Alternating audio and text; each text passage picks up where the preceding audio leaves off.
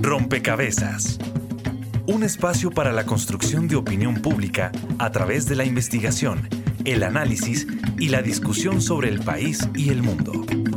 Rompecabezas. Muchas voces, otras formas de vernos.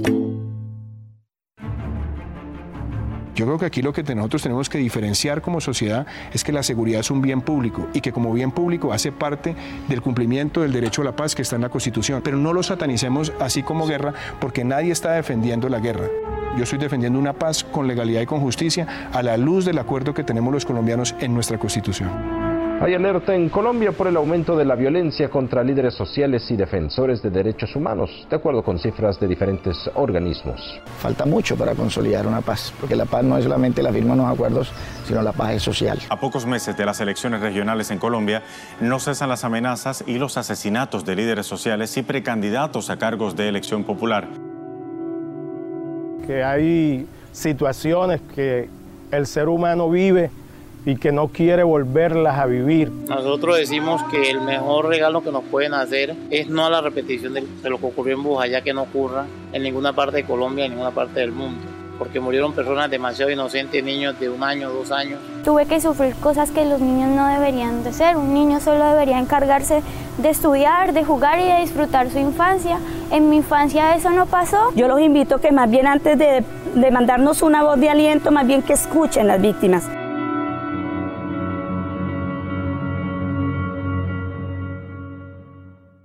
Un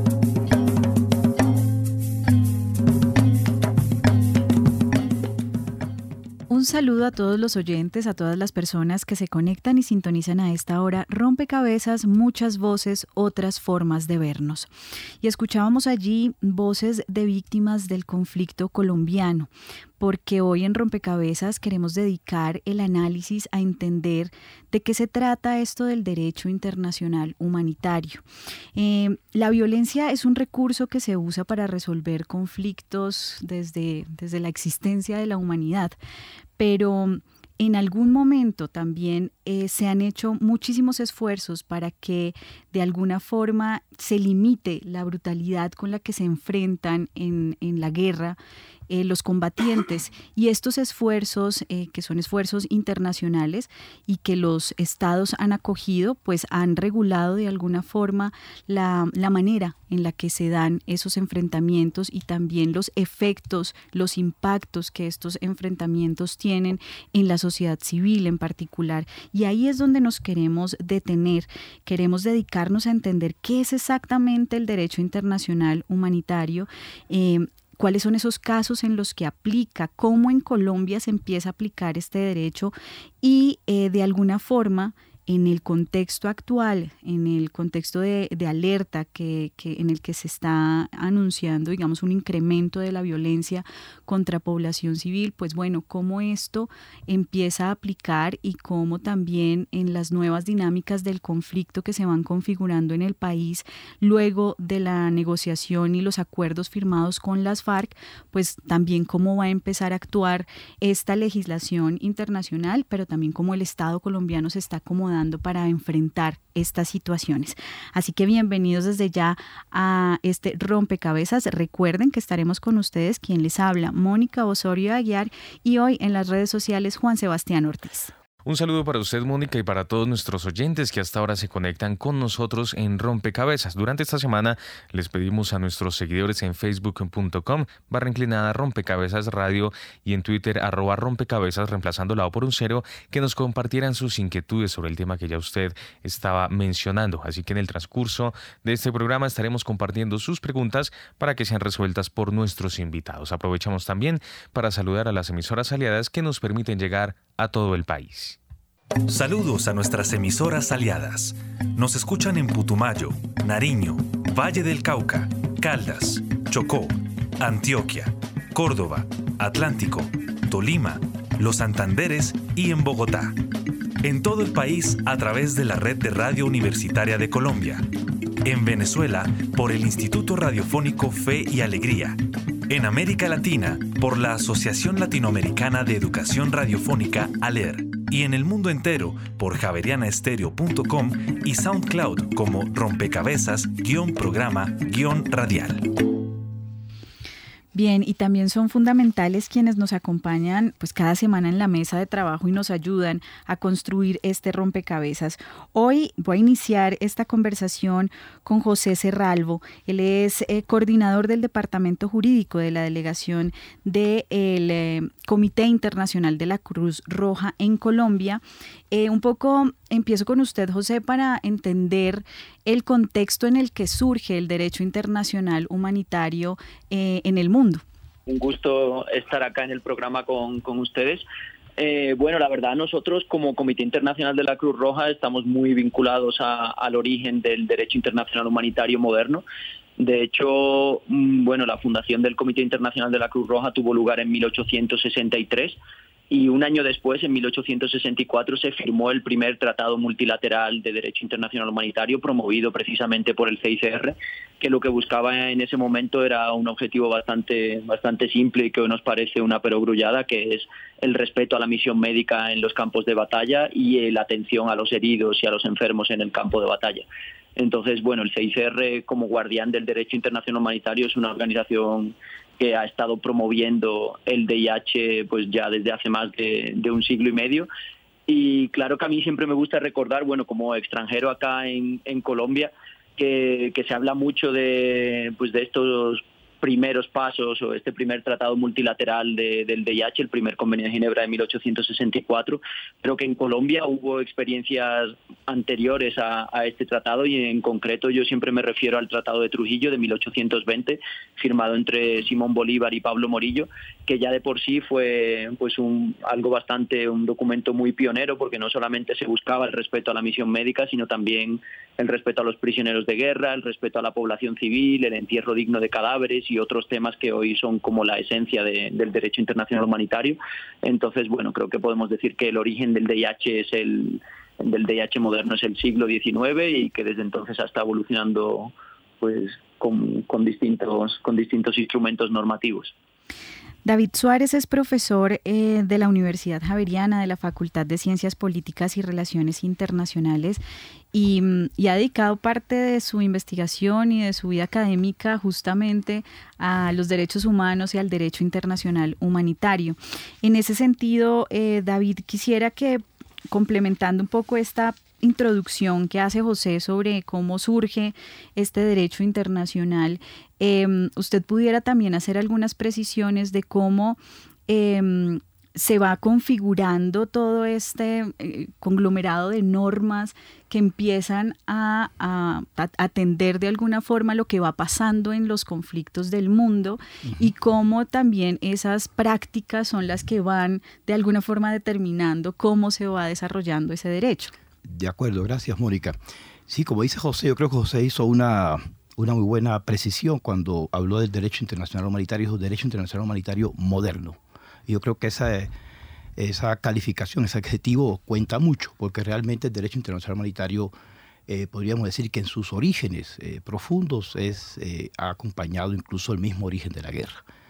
Es decir, y, no solo, y si pensamos en que la guerra es uno de los escenarios ¿no? que, ha habido que regular siempre internacionalmente, porque las guerras se, producían entre los pequeños estados, ciudades desde la antigüedad y, y si pensamos en las tribus como pequeñas comunidades organizadas también con un poder, pues podríamos decir que, que, siempre hubo guerras, desafortunadamente siempre las hubo, eh, pues también siempre hubo intentos al lado de las guerras de no solo de humanizarlas en el sentido de, incorporar reglas eh, que, atendieran a las víctimas, que, evitaran, como siempre se dice, males o daños o sufrimientos que no son necesarios o que no se ajustan al mismo, a la misma intencionalidad de los objetivos eh, militares per se, sino también eh, había el intento de, reducir el mismo, de controlar el mismo concepto de la guerra. Es decir, a no todo llamarle guerra, porque en la medida en que un fenómeno eh, es todo, pues también es nada. Y entonces se hace imposible pues contenerlo dentro de unos límites que podrían ser posibles solo a través de la incorporación de reglas. Entonces, en ese sentido, podríamos decir que el derecho internacional humanitario si bien eh, recogiendo la acotación de José, moderno, en su origen más profundo no es convencional, eh, eh, no es resultado solo de acuerdos multilaterales, internacionales, sino también es consuetudinario, es decir, se origina en la costumbre, en las costumbres, dirían las costumbres decantadas de las guerras, ¿no? En una intencionalidad de contener y evitar sufrimientos que no estuvieran dentro del, dentro del propósito y el sentido de la, del mismo accionar militar. Usted eh, señala que justamente se hace una distinción en que no todo es guerra y se habla de guerra, de conflicto, de violencia y creo que ahí valdría la pena detenernos un poco porque eso permite también entender en qué casos aplica exactamente el derecho internacional humanitario. Y, un poco con esta introducción le, le doy la bienvenida a Tatiana Babamón, que es abogada e investigadora del equipo de derechos humanos del CINEP, Programa por la Paz, un poco para que Tatiana usted nos ayude a entender esa distinción y también cómo el derecho internacional, la normativa internacional va aplicando eh, en qué casos exactamente al, derecho internacional humanitario y en qué casos al derecho a la guerra, ¿no? Que es distinto. Eh, bueno, en concordancia y siguiendo la línea del profesor y de José, pues precisamente eh, las normas del derecho internacional eh, humanitario a ser producto de la costumbre, a ser producto de las convenciones entre inicialmente entre estados o también mucho antes entre sociedades para ponerle, digamos, un toque humanizador al conflicto y evitar resultados más allá de los necesarios, está destinado básicamente a regular los conflictos armados tanto internacionales como los de no carácter internacional. Esto precisamente para que las partes que estén en conflicto puedan definir, digamos, aquellas formas, métodos de guerra, siempre y cuando ir acorde a la dignidad humana y a los principios, digamos, de la protección del derecho, especialmente a las personas que no participan dentro de este conflicto. Entonces va orientado precisamente de, de forma exclusiva al conflicto armado. Esto no quiere decir que eh, digamos, el derecho internacional también de los derechos humanos no se aplique en estos casos, pero el derecho internacional humanitario va principalmente y es de forma exclusiva a reglamentar eh, los hechos y las consecuencias también, porque no solo va... Eh, no solo tiene la característica de ir dentro del conflicto armado, sino va más allá buscando llegar a un tratado o un acuerdo de paz para la terminación del conflicto. Bien, eso entendiendo entonces ya que el derecho internacional humanitario responde a estas lógicas de conflictos armados internos, eh, también eh, corresponde a conflictos armados internacionales. Em, vamos a sumar una ficha de las redes sociales porque sabemos que hay unos principios que rigen el, derecho internacional humanitario y quizás ahí nos queremos detener, pero queremos saber qué tanto sabe la gente sobre esto. Fíjese, Mónica, que durante estos días les pedimos a nuestros usuarios en Twitter, arroba rompecabezas, reemplazando la O por un cero, que respondieran la siguiente pregunta. ¿Cuál no es un principio del derecho internacional humanitario? Y estas fueron las respuestas. Libertad, 33%, distinción, 0%, necesidad militar, 33% e inmunidad, 33%. Ahí estaba la, la opinión de las redes sociales que nos deja ver efectivamente que hay un conocimiento, efectivamente la libertad no hace parte de los principios del derecho internacional humanitario, pero si nos damos cuenta, también hay confusiones. ¿Sí? Porque los otros, las otras opciones, sí son principios y creo que vale la pena detenernos allí, em, José, para explicar un poco en qué consisten estos principios y eh, qué buscan, ¿no? ¿Cuál es el objetivo de estos principios eh, al final cuando se, se diseña un poco el, derecho internacional humanitario? Sí, bueno, yo creo, y, y, bueno, ahí también ahora sí, más conscientemente enfatizando la palabra moderno, como bien dijo el profesor David, que lo que busca pues esto esta serie de tratados que han estado regulando el derecho internacional humanitario en el último siglo siglo y medio es básicamente proteger a quienes no participan en las hostilidades, es decir, los civiles, y también a quienes ya no participan en las hostilidades, que también en derecho internacional humanitario se, le se les conoce como personas fuera de combate, que básicamente pueden ser combatientes heridos, enfermos, privados de libertad, náufragos, etcétera. Entonces, este es uno de, de los pilares del DIH, ¿no? Proteger a quienes ya no participan en las hostilidades y a quienes nunca participaron. Y por otro lado, regular medios y métodos de guerra, como ya también han, han mencionado los otros contertulios para evitar sufrimiento, daño innecesario o también evitar ataques indiscriminados a la población civil. Entonces yo creo que tanto esta restricción de medios y métodos de guerra como el respeto a, los civiles y a quienes ya no participan en las hostilidades son como la base del, derecho internacional humanitario y luego esto está articulado por medio de prohibiciones o restricciones a lo que uno puede hacer en la guerra.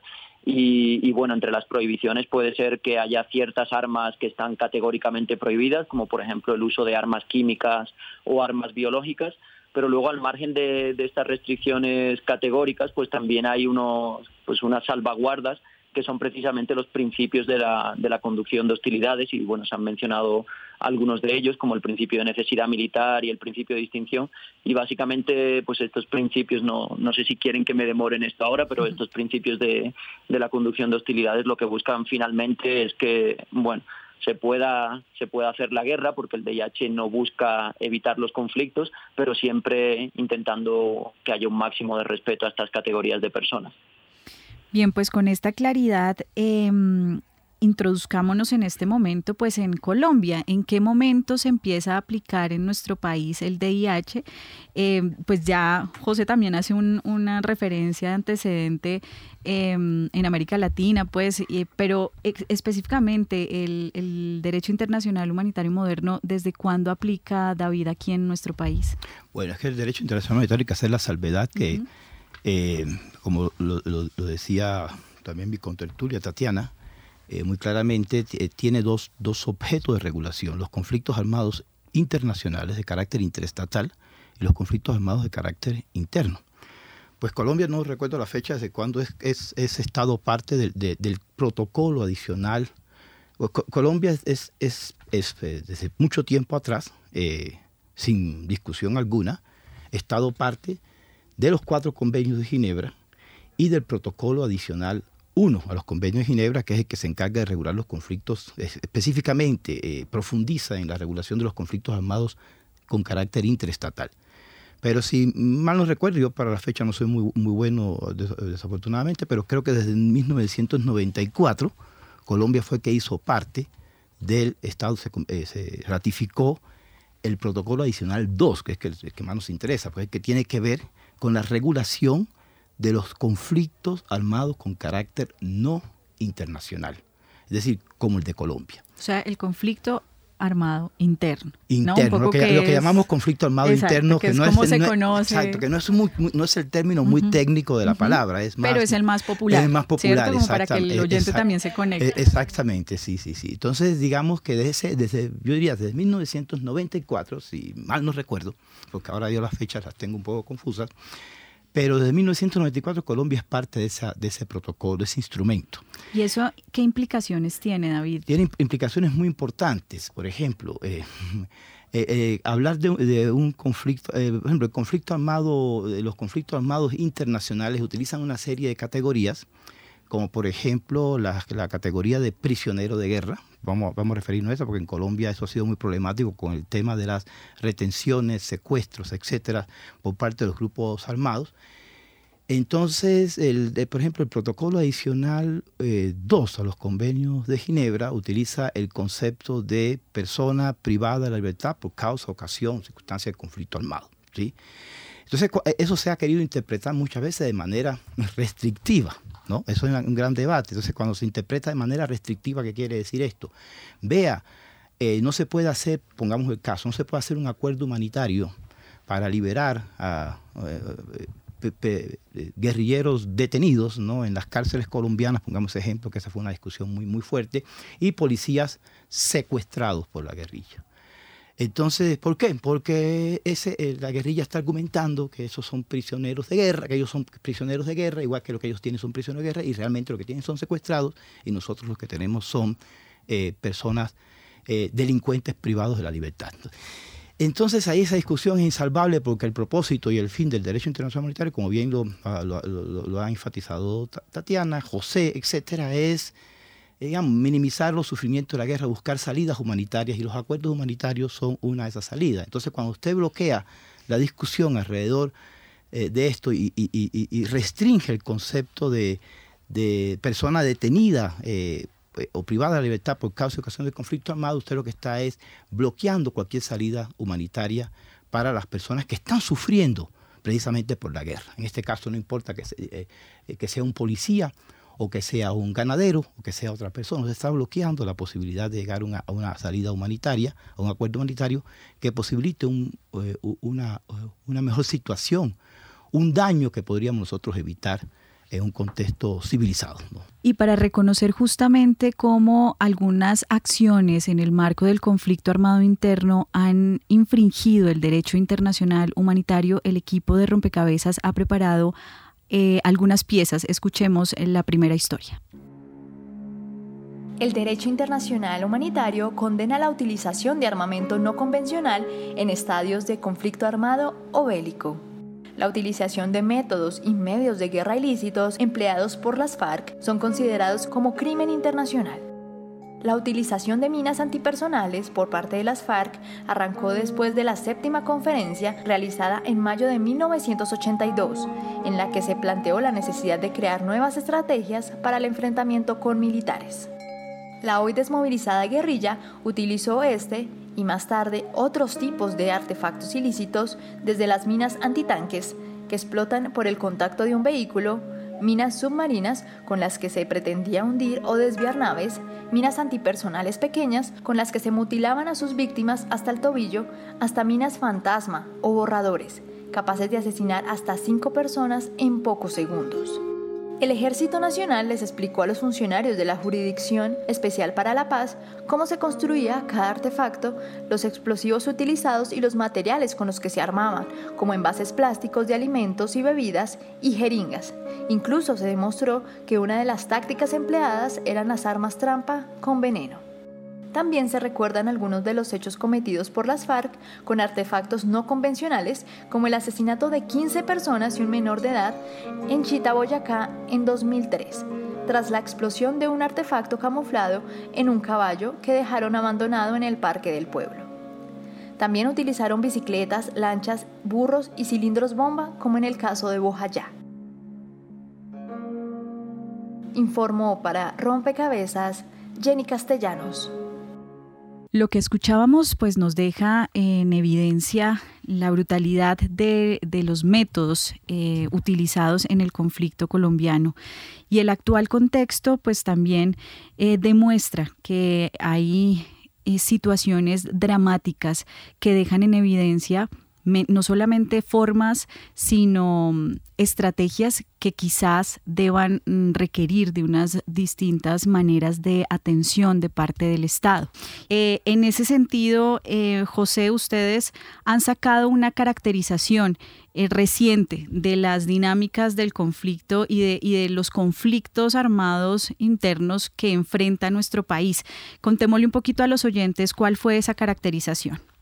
Eh, sí, pues bueno, básicamente nosotros también en el marco de nuestro mandato como guardianes del derecho internacional humanitario hacemos un, ejercicio que llamamos de categorización o de clasificación de situaciones de violencia para ver si una situación de violencia alcanza o no el umbral de un conflicto armado.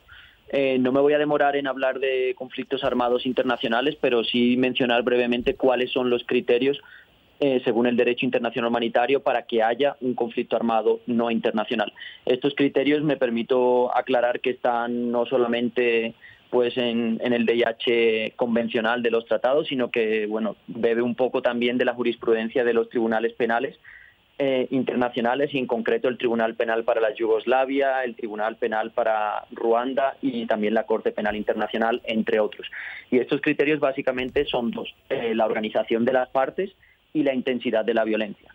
Y me permito señalar que la motivación política o no de un grupo armado organizado no es relevante a los efectos de, del derecho internacional humanitario, sino que solamente importan estos dos criterios. Si las partes en, en cuestión están suficientemente organizadas y para eso se miran elementos como la existencia de una cadena de mando, la existencia de un código de conducta, el hecho de que esa parte del conflicto pueda proveerse de armas, pueda reclutar a, personas para lanzar operativos militares, etcétera, y la intensidad de la violencia, que esto básicamente pues se mide viendo la frecuencia de las hostilidades, qué consecuencia tienen esas hostilidades para las partes en conflicto, qué consecuencias tiene para la población civil, si hay muertos civiles, si hay daños a bienes civiles, qué consecuencias tiene también en términos de acceso del personal humanitario, en términos de movilidad, confinamiento, etcétera, el tipo de armas que se utilizan. Entonces, cuando se cumplen estos dos criterios y cada uno de los dos criterios, la organización y la, y la intensidad de la violencia,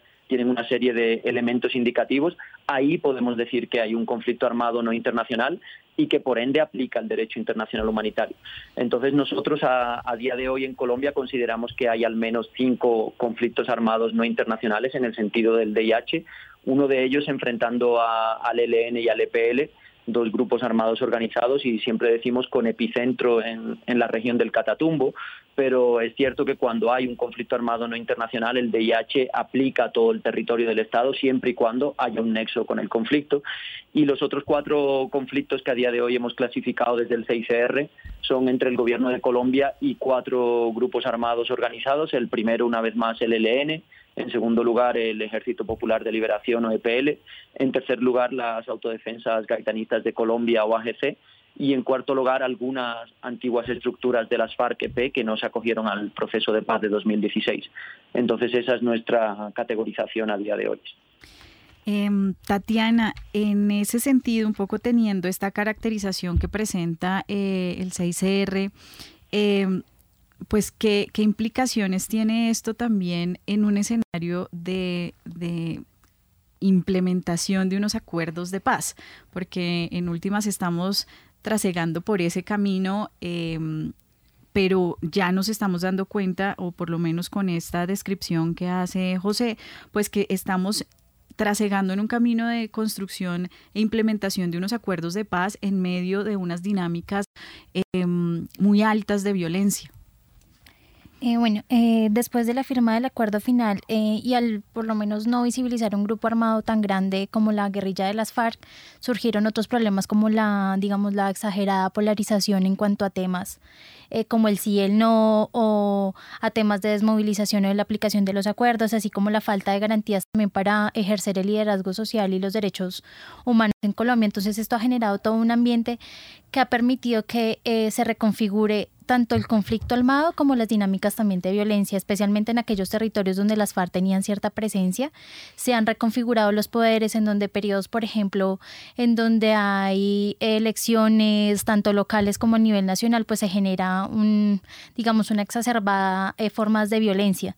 Entonces, el escenario del posacuerdo lo que ha hecho también es evidenciar la falta de garantías, por lo tanto, digamos, del gobierno actual para poder eh, dar un efectivo cumplimiento tanto a lo que decían los acuerdos como a la continuidad de la aplicación de la Constitución por sí sola, como es la satisfacción de los derechos humanos de la población civil, que es la que se está viendo más afectada por nuevos grupos eh, sucesores del paramilitarismo, disidencias de las FARC, otro grupo que desde el, digamos, desde el gobierno se denominan grupos armados organizados, que aún no se conoce su naturaleza en ciertas zonas, entonces esto ha generado como un nuevo ambiente en donde el miedo en las comunidades otra vez a ejercer sus derechos, el miedo también a movilizarse porque también se ha creado una estigmatización al liderazgo social o a la movilización por parte de la comunidad y que ha permitido que no se efectúen ni mucho menos los acuerdos como se tenían que implementar, porque ha sido como la, parte de la implementación de los acuerdos ha sido muy ineficaz, tanto en tiempo como en, digamos, como en concreto en los productos, así como en las instancias, por lo menos del sistema integral, del sistema integral de justicia, verdad,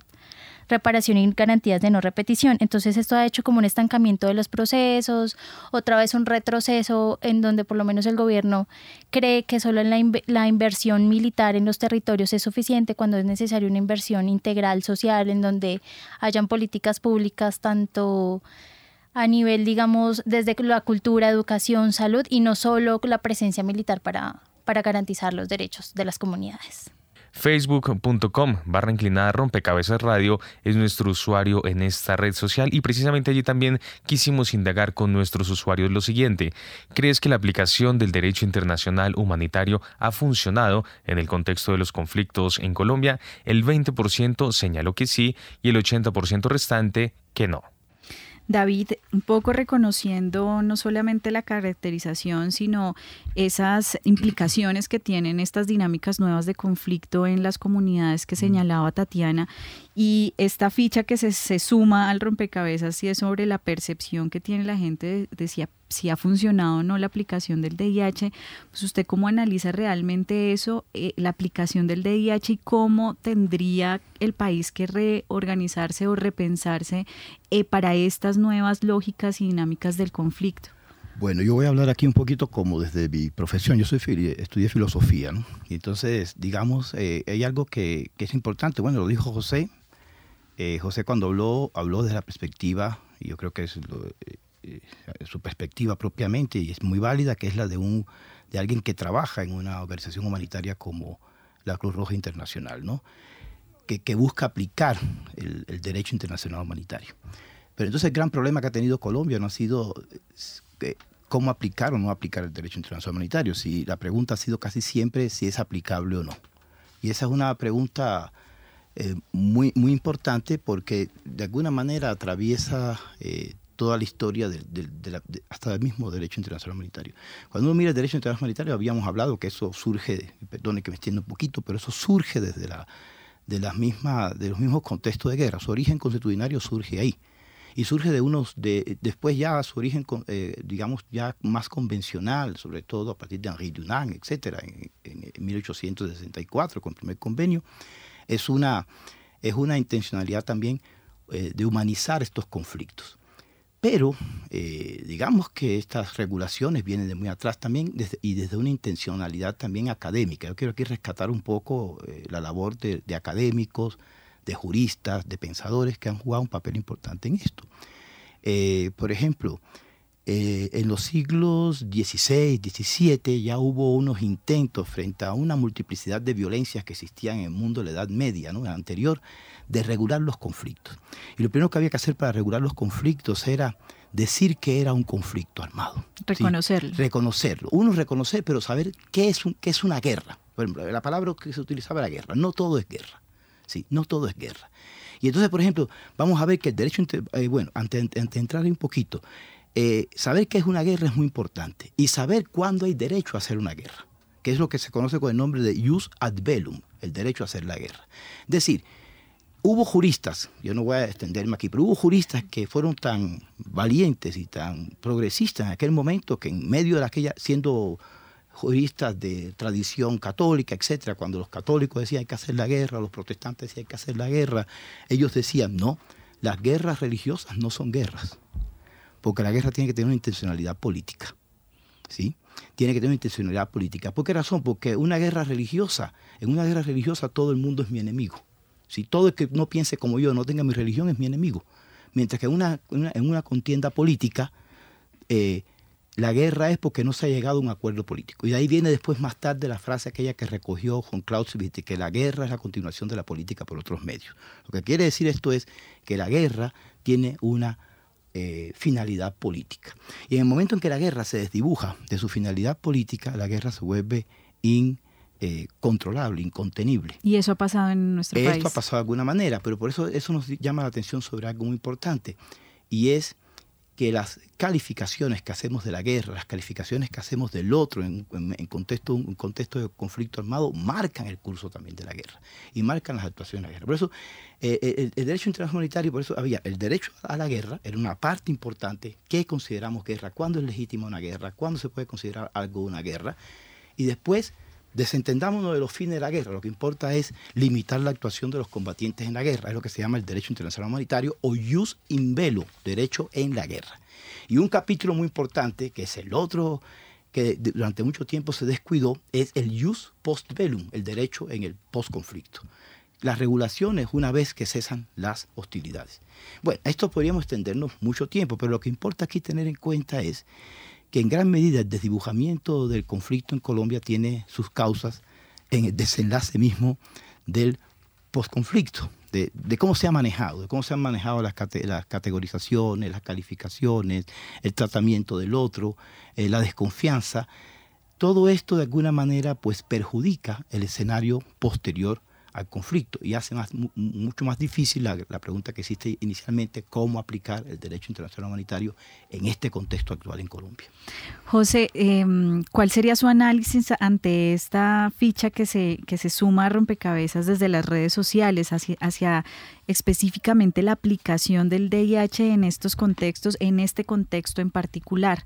Porque em, eh, si bien em, ese desdibujamiento de alguna forma de, la guerra y de, los límites que tiene la guerra en nuestro país hace difícil como entender hasta dónde se aplica, en qué situaciones sí, en qué situaciones no, pues de alguna forma debemos em, pues pensar cómo organizarnos para que efectivamente haya mm, esa, esa limitación a los efectos que tiene la guerra.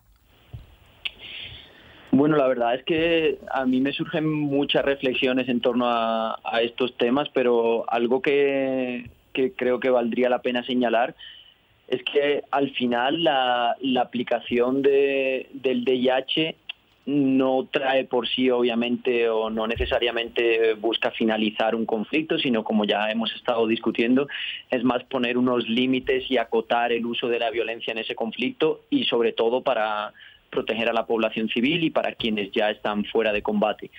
Entonces, en este sentido, yo creo que no hay que buscar a lo mejor en el DIH la solución a, a, lo que eh, muy justamente el profesor David Suárez decía, es el use ad bellum, no el derecho a hacer la guerra, sino que es más bien una regulación de mínimos una vez que hay una situación de conflicto armado. También creo que es interesante señalar dos cosas más. En primer lugar, que bueno, aquí en Colombia la aplicación del DIH también está pues está acotada y regulada y esto en concreto se hace por medio de las directivas 015 y 016 de 2016 del Ministerio de Defensa que establecen un, procedimiento pues para pues para digamos reconocer la aplicación del, del derecho internacional humanitario en relación a ciertos actores yo creo que es interesante señalar que a día de hoy la categorización que hace el propio Ministerio de Defensa colombiano en relación a la situación en Colombia es muy similar, prácticamente idéntica a la que he mencionado anteriormente, que es la que tiene el Comité Internacional de la Cruz Roja.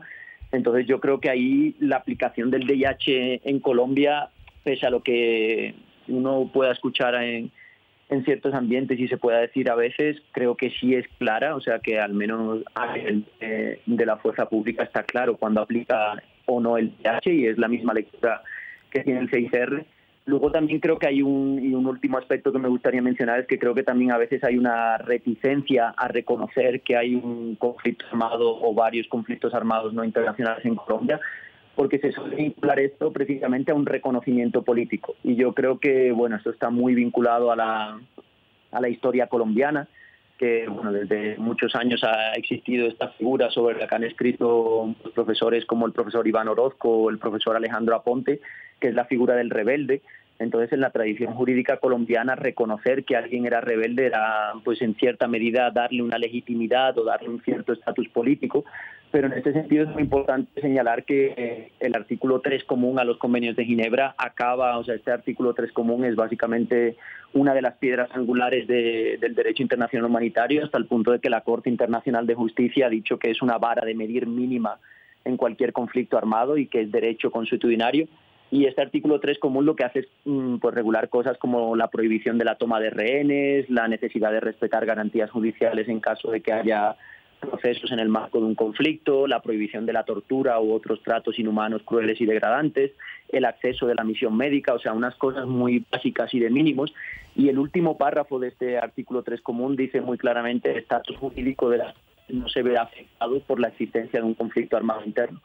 Y esto es importante porque cuando en 1949 los estados aceptaron que el derecho internacional humanitario no iba a regular solo las guerras entre los propios estados, sino también las guerras entre un estado y un grupo armado organizado en su territorio, lo hicieron bajo el entendimiento de que esa regulación de mínimos para humanizar en cierta medida la guerra no iba a garantizar o no iba a otorgar, perdón, ningún ningún régimen político a la otra parte. Entonces yo creo que aquí, bueno, como conclusión de todo esto, diría que es importante desligar como los temas políticos del derecho internacional humanitario, porque al final el DIH no busca regular nada desde la perspectiva política, esto al final lo regula, como bien dijo el profesor David, el jus ad bellum, el derecho a la guerra, pero no el jus in bello o derecho en la guerra, que es el DIH, que solamente busca pues humanizar los conflictos en cierta medida. Bien, vamos a hacer una pausa en este rompecabezas. Están escuchando Javeriana Estéreo, sin fronteras. Historias de la independencia. Miradas críticas a lo que sucedió en Colombia hace 200 años. Historias de la Independencia, todos los sábados a las 9 y 30 de la mañana.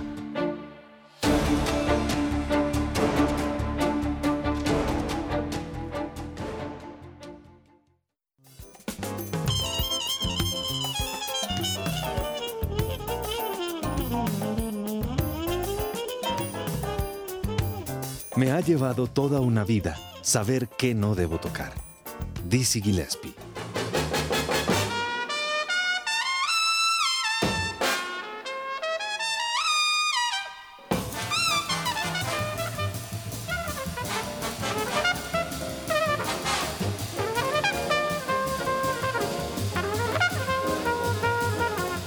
Javeriana Estéreo, sin fronteras.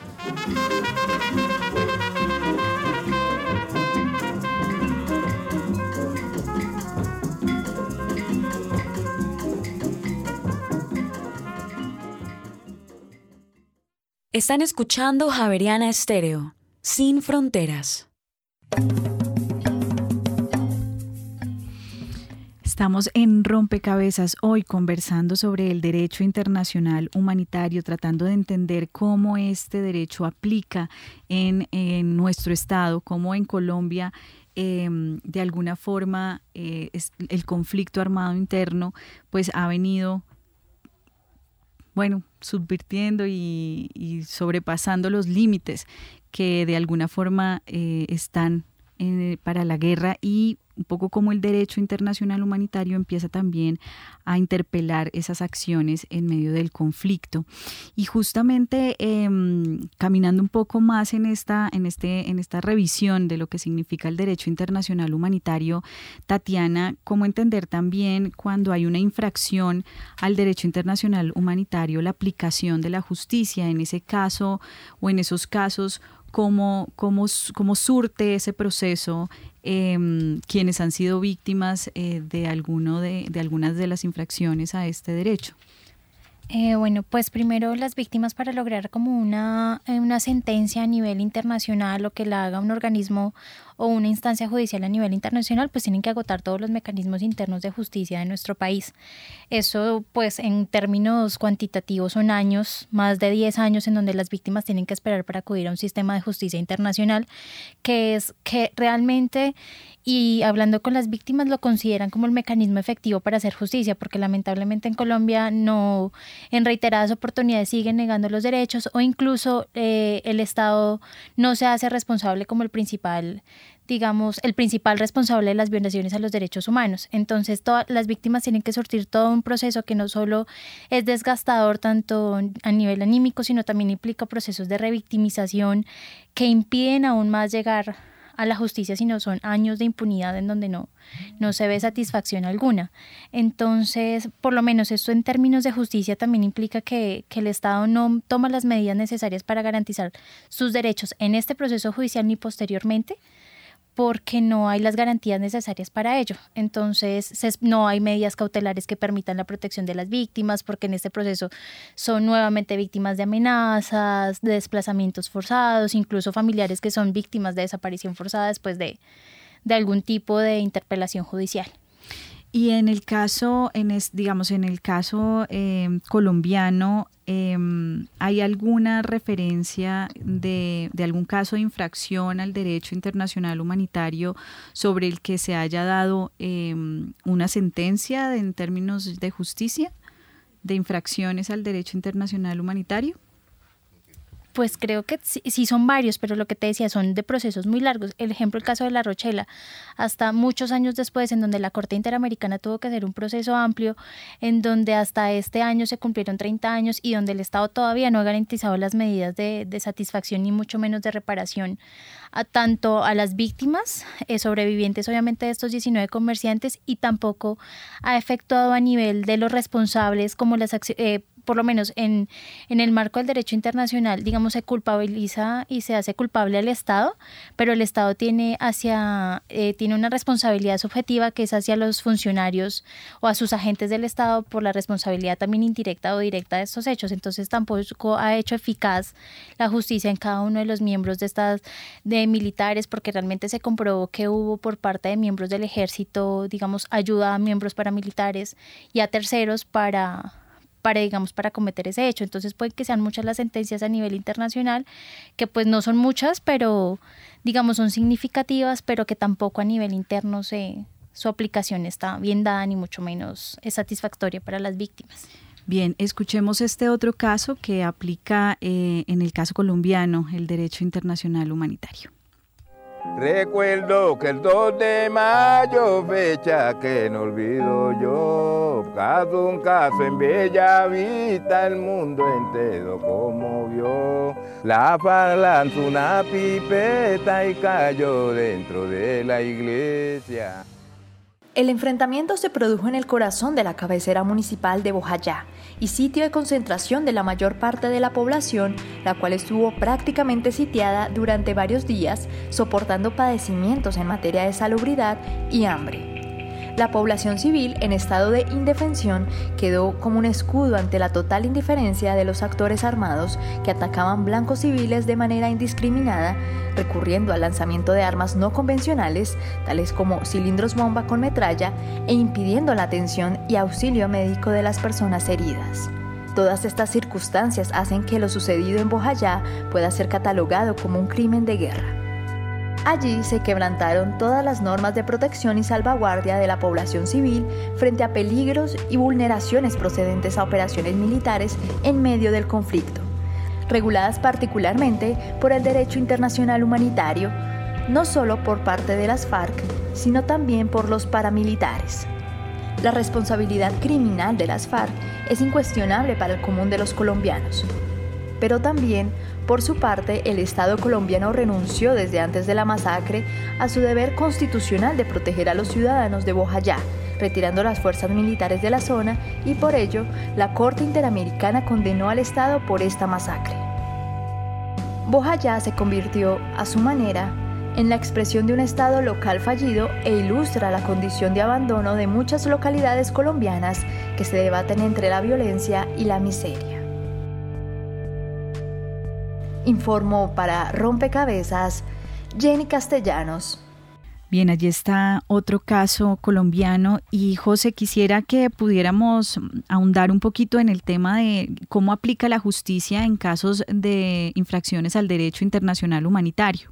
Bueno, yo la verdad, si me lo permite, Mónica, la, quería aprovechar también para, para explicar un poco otra faceta del trabajo del Comité Internacional de la Cruz Roja, porque nosotros, bueno, además de esta faceta de guardianes del derecho internacional humanitario, de haber sido pues quienes propusimos a, consideración y ratificación de los estados los convenios de Ginebra y trabajamos en la promoción, desarrollo y correcta interpretación del derecho internacional humanitario, el CICR tiene otro mandato principal que es el de proteger y asistir a las víctimas de conflictos armados y otras situaciones de violencia.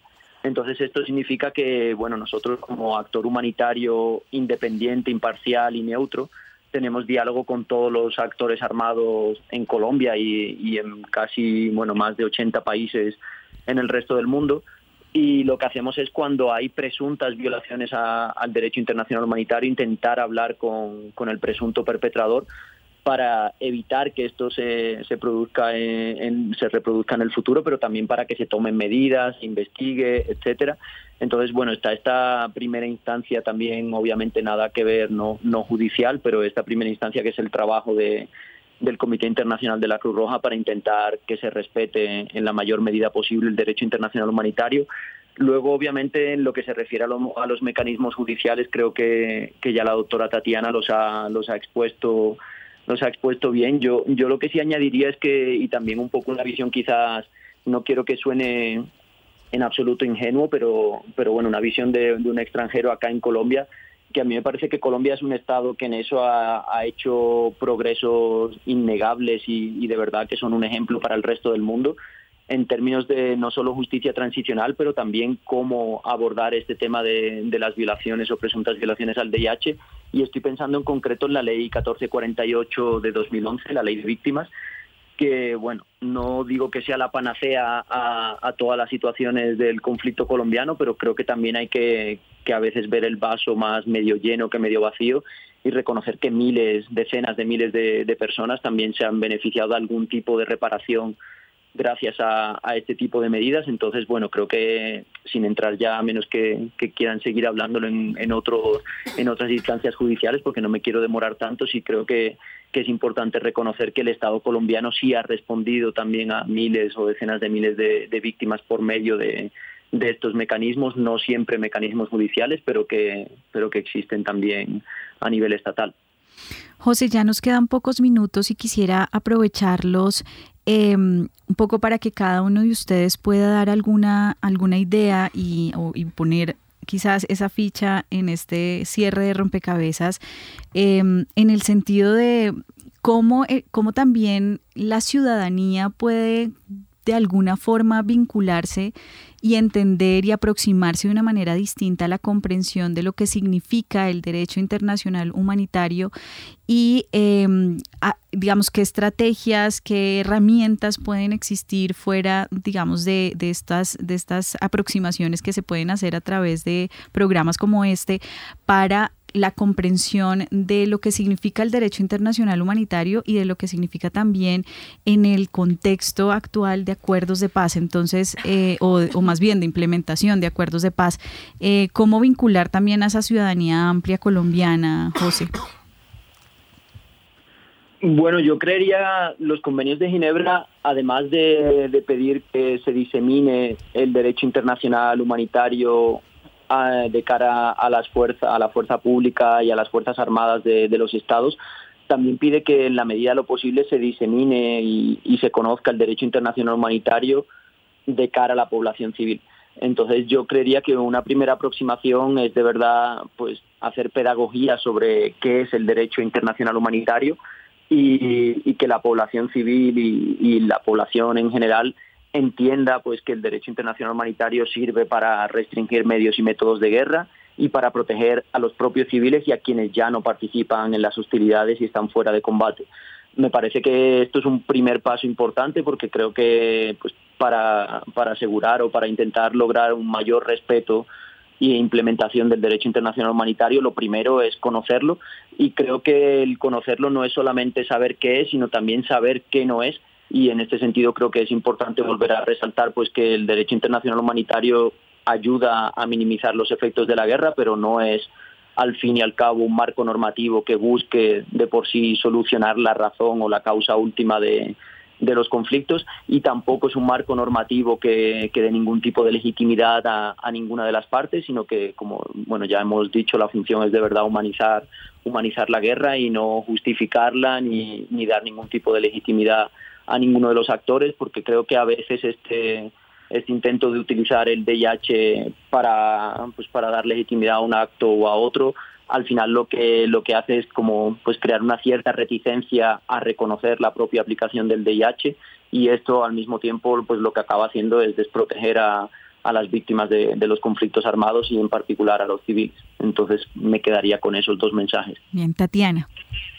Eh, bueno, yo también creo que, que, hace parte también de nosotros como ciudadanía exigir nuestros derechos, porque aunque eh, por lo menos dentro del derecho internacional humanitario son varios los responsables, eh, como ciudadanía es movilizarse también exigir que por lo menos tanto al Estado que tome las medidas necesarias para dejar a la población civil por fuera del conflicto, en especialmente en territorios donde hasta ahora el Estado no ha podido llegar, en donde no hay inversión social y en donde eh, como decía anteriormente, debido a la reconfiguración del conflicto, son esas poblaciones que están sufriendo más. Entonces es también involucrarse en todos estos procesos mediante movilización social, exigencia de los derechos al Estado, que es el principal garante de, la, de, digamos, de las garantías que todos tenemos a estar eh, como personas no vinculadas dentro de un conflicto armado que no tenemos que sufrir las consecuencias, como el desplazamiento forzado, ejecuciones, asesinatos, desapariciones. Entonces es también es exigir al Estado como ciudadanía el respeto de los derechos dentro, enmarcado dentro de un conflicto armado.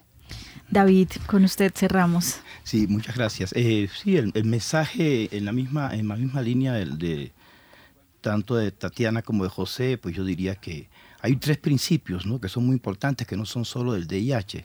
Bueno, son del DIH, pero son también de la, de la actividad y de la misión de la Cruz Roja Internacional, que son el principio de humanidad, ¿sí? el principio de eh, neutralidad y el principio de imparcialidad. Yo creo que, es importante porque muchas veces el lenguaje y las, que, se asume desde incluso del mismo Estado, de los medios de comunicación, es un lenguaje que es necesario desarmarlo. Esa consigna existió en Colombia hace 20 años atrás, es decir, hay que desarmar el lenguaje. Y desarmar el lenguaje, desarmar la comunicación es reconocer que víctima es víctima, y no importa de qué lado sea la víctima. Y es importante también saber que, eh, que cuando alguien comete una, una infracción al derecho internacional, que hay, eh, internacional humanitario hay que llamarla por su nombre. Si un homicidio intencional en persona protegida, un homicidio intencional en persona protegida. No es asesinato para un lado y eh, dado de baja para otro o, accidente o no sé qué. Entonces el lenguaje hay que, hay que usar el lenguaje jurídico eh, y esclarecer a la población cuál es el sentido de ello y que eso redunda en beneficio de la misma población y en seguridad para la misma población. Entonces yo creo que eso va a ser muy, es muy importante. Y esto está muy relacionado con el principio de humanidad. Es decir, y el otro es desarmar también el discurso en términos de que humanizar un conflicto, como lo dice la cláusula von Martens, de alguna manera o deriva hacia allá el principio, humanizar un conflicto no significa eh, bajarle a la seguridad. Es decir, las exigencias de la seguridad y las exigencias militares son compatibles y serán siempre compatibles con el respeto de la persona humana. Bien, pues con estos mensajes cerramos este rompecabezas. Muchísimas gracias a ustedes por ayudarnos a construir este programa y a ustedes los oyentes también que sumaron sus fichas a través de las redes sociales. Recuerden que estuvieron con ustedes en esta oportunidad. Quien les habla, Mónica Osorio Aguiar, en las redes sociales Juan Sebastián Ortiz y en la producción de Rompecabezas Jenny Castellanos. Rompecabezas, una producción del CINEP, Programa por la Paz la Pontificia Universidad Javeriana y la emisora Javeriana Estéreo 91.9 FM. Rompecabezas, muchas voces, otras formas de vernos. Los paisajes sonoros de Rompecabezas cuentan con audios tomados de distintas fuentes. Para conocer el origen del material, diríjase a www.cinep.org.co.